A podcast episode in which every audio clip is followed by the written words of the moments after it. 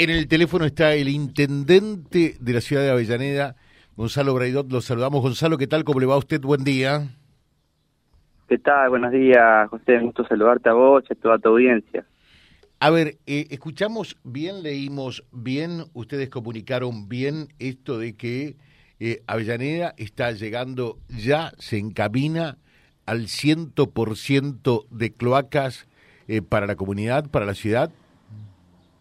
Estamos en el camino, que es lo importante. Bueno, esta semana empezamos a ejecutar una obra que es trascendental para llegar a ese objetivo, que es una troncal de 3.500 metros que va a permitir conectar la red con la laguna de fluentes locales, que con esta obra más la, ampliación de la estación de bombeo, que también la estamos por empezar, y la ampliación de la laguna, nos va a permitir ya proyectar en el corto y mediano plazo próximos dos o tres años llegar al 100% de cloacas del sistema del sistema de cloacal de toda la parte norte de la ciudad de Avellaneda, que es el gran porcentaje que nos está faltando llegar. Hoy día eh, tiene cloacas, eh, tiene el sistema de saneamiento, ¿qué porcentaje de la población?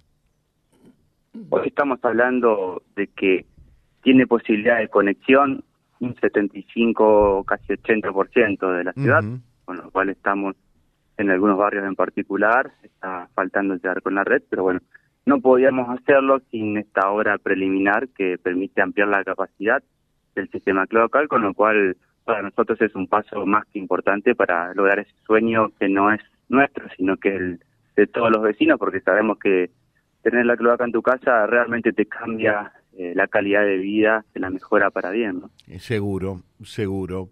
Eh, y a partir de esto entonces ya eh, toda la comunidad va a tener la posibilidad eh, de conectarse, si así lo desea, a la red.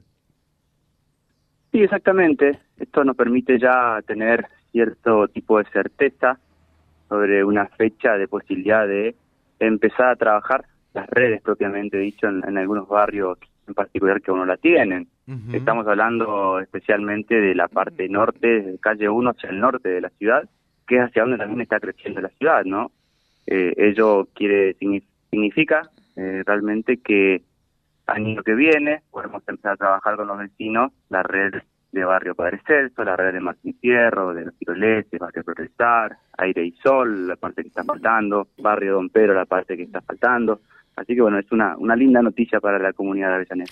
Eh, una Avellaneda que se extiende hacia el norte y hacia el oeste, ¿no? Sí, exactamente. Solo tenemos la proyección de la ciudad especialmente hacia el norte de la ciudad, que está creciendo a pasos agigantados hacia el norte y también hacia el oeste, que son las posibilidades de expansión urbana que tenemos, porque bueno, al este tenemos el Bajo, tenemos la zona industrial, y al sur por supuesto está el Arroyo del Rey también con la parte baja, es imposible materialmente poder expandirnos, ¿no? Efectivamente. Eh, Gonzalo, ¿y esto significa una inversión de cuántos millones de pesos?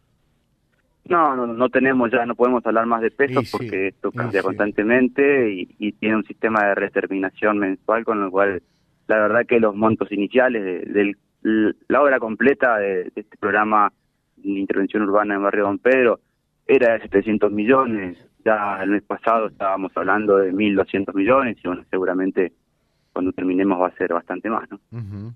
O sea, las redeterminaciones del, del precio de las obras ahora son directamente mensuales. Sí, sí, en realidad no es mensual, sino por ejecución de obra, trimestralmente, se hacen los certificados y se hace la redeterminación correspondiente. Claro. Y en lo que, acá nos están preguntando, en lo que refiere al agua potable, ¿qué cantidad de la población ya está atendida con este servicio? No, nosotros tenemos el 99,9% de la población con agua potable, por suerte. Ya hemos hace un año conectado todo lo que es el casco urbano de la ciudad a la red del acueducto. Antes teníamos el, sistema propio con, la red histórica de, agua de la cooperativa. Hoy estamos conectados también a la red del acueducto. Estamos ya pronto, dentro de un mes, a conectar lo que es la, la localidad de Musi también al sistema de acueducto y también ya estamos trabajando para poder conectar los parajes del Carmen y los parajes eh, de Santa Ana, que también tienen la red, pasa por aquí por la ruta, y bueno, con lo cual estamos trabajando de manera muy certera con la cooperativa de servicios para poder lograr ese sueño de que también esas localidades lleguen con agua de río, ¿no? Eh, perfecto. Eso tiene que ver con el agua potable. Y en sí la obra pública, eh, ustedes también eh, sienten los efectos y los afecta de lo que está pasando con, la, con el movimiento de precios, ¿no?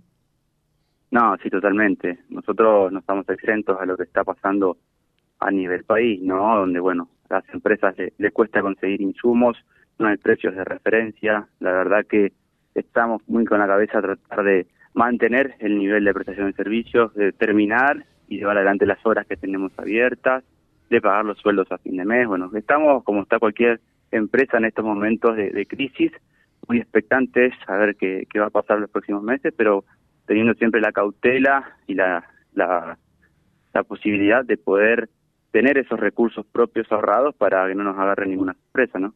Claro, claro. Eh, y, y, en el medio está el paro municipal. ¿Cómo nos afecta? ¿Qué previsiones tienen ustedes? ¿Qué lectura hacen de, esta circunstancia tras ratificarse una nueva medida de fuerza, en este caso por 72 horas? Sí, la verdad que es una complicación para toda la comunidad, ¿no?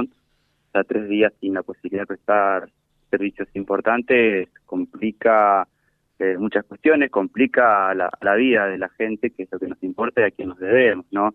De esta manera nosotros siempre hemos tratado de, llegar a instancias de diálogo previas, estamos en contacto con nuestro sindicato a nivel local, tratando de tratar de aminorar el impacto, pero bueno, sabemos que es una emergencia también a nivel provincial y, y, todos los municipios están afectados por ello.